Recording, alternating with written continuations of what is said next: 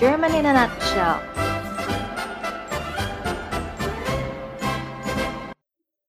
Halo teman-teman, herzlichen willkommen zu unserem Podcast German in a nutshell. Na, wie geht's euch? Ich hoffe, dass es euch gut geht. Minggu lalu, kita sempat menyimak sebuah percakapan di restoran ketika kita hendak memesan makanan dan ketika membayar. Hari ini, kita akan kembali belajar sedikit gramatik ya. Masih ingat dengan kasus akusatif?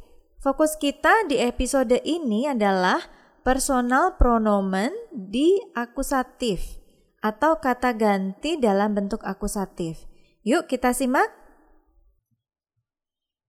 Ich kenne dich nicht. Akusatif personal pronomen.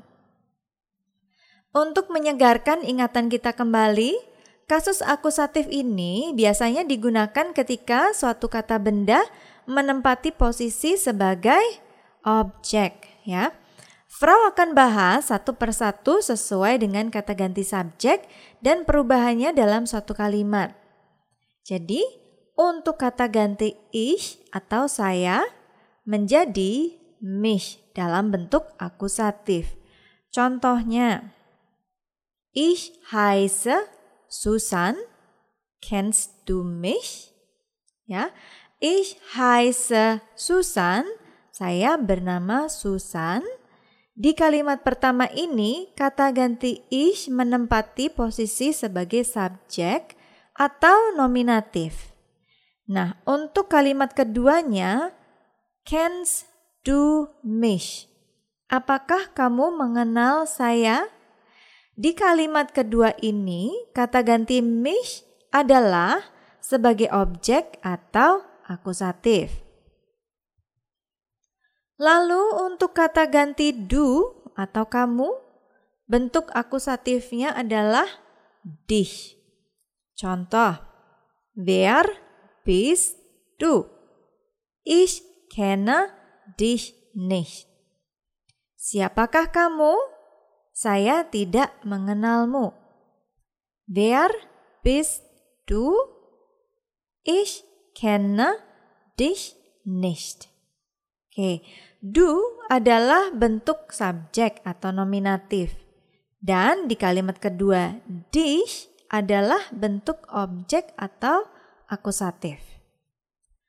Lalu, kata ganti z formal memiliki bentuk akusatif Z juga ya, tidak ada perubahan. Jadi contoh kalimat Frau Schmidt, wo sind Sie? Ich suche Sie. Frau Schmidt, Anda ada di mana? Saya mencari Anda. Frau Schmidt, wo sind Sie? Ich suche Sie. Kata ganti orang ketiga R yang adalah dia laki-laki memiliki bentuk akusatif in, i, h, n.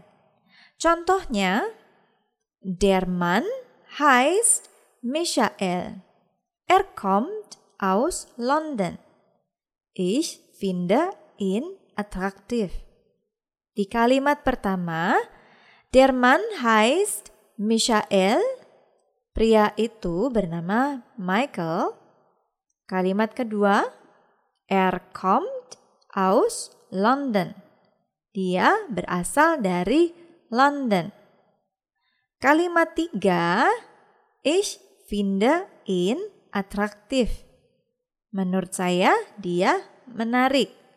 Nah, di kalimat ini subjeknya adalah ich dan objeknya adalah in yang berperan sebagai kata ganti dia laki-laki. Kata ganti orang ketiga Z yang artinya dia perempuan memiliki bentuk akusatif Z.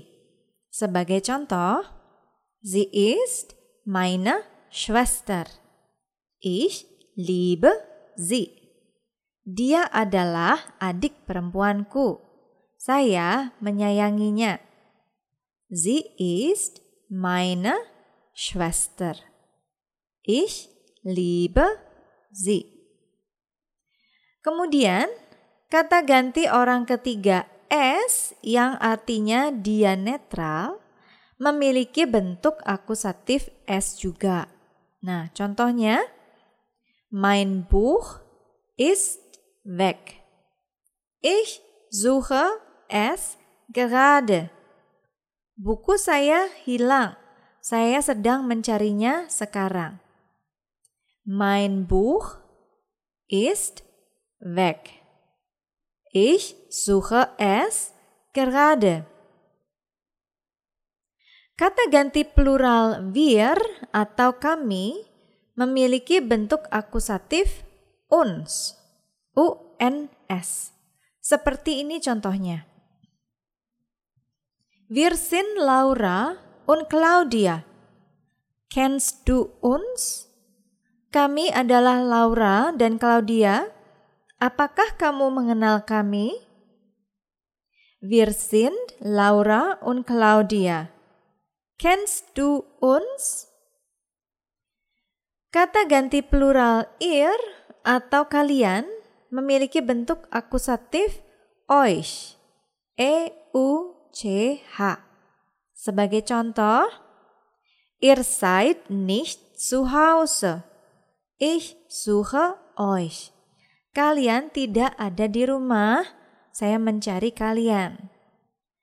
Ihr seid nicht zu Hause. Ich suche euch. Oke, Frau akan ulangi lagi dari awal ya, kata ganti nominatif dan akusatifnya. Oke, teman-teman ikuti Frau.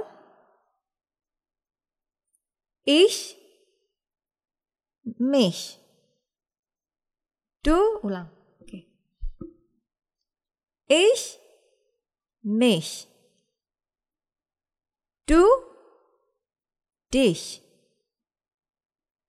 Er, in, Sie, sie, es, es, wir, uns, ihr, euch, sie formal dan si plural, sie.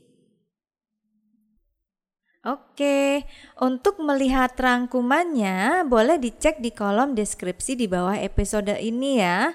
Sekian dulu dari Frau minggu ini. Semoga apa yang Frau bagikan hari ini bisa bermanfaat buat kalian semua ya. Terima kasih sudah belajar bersama Frau. Minggu depan kita akan bahas topik-topik lainnya yang pasti seru banget. So, jangan lupa stay tune di channel kami, German in a Nutshell. Cheers! German in a nutshell.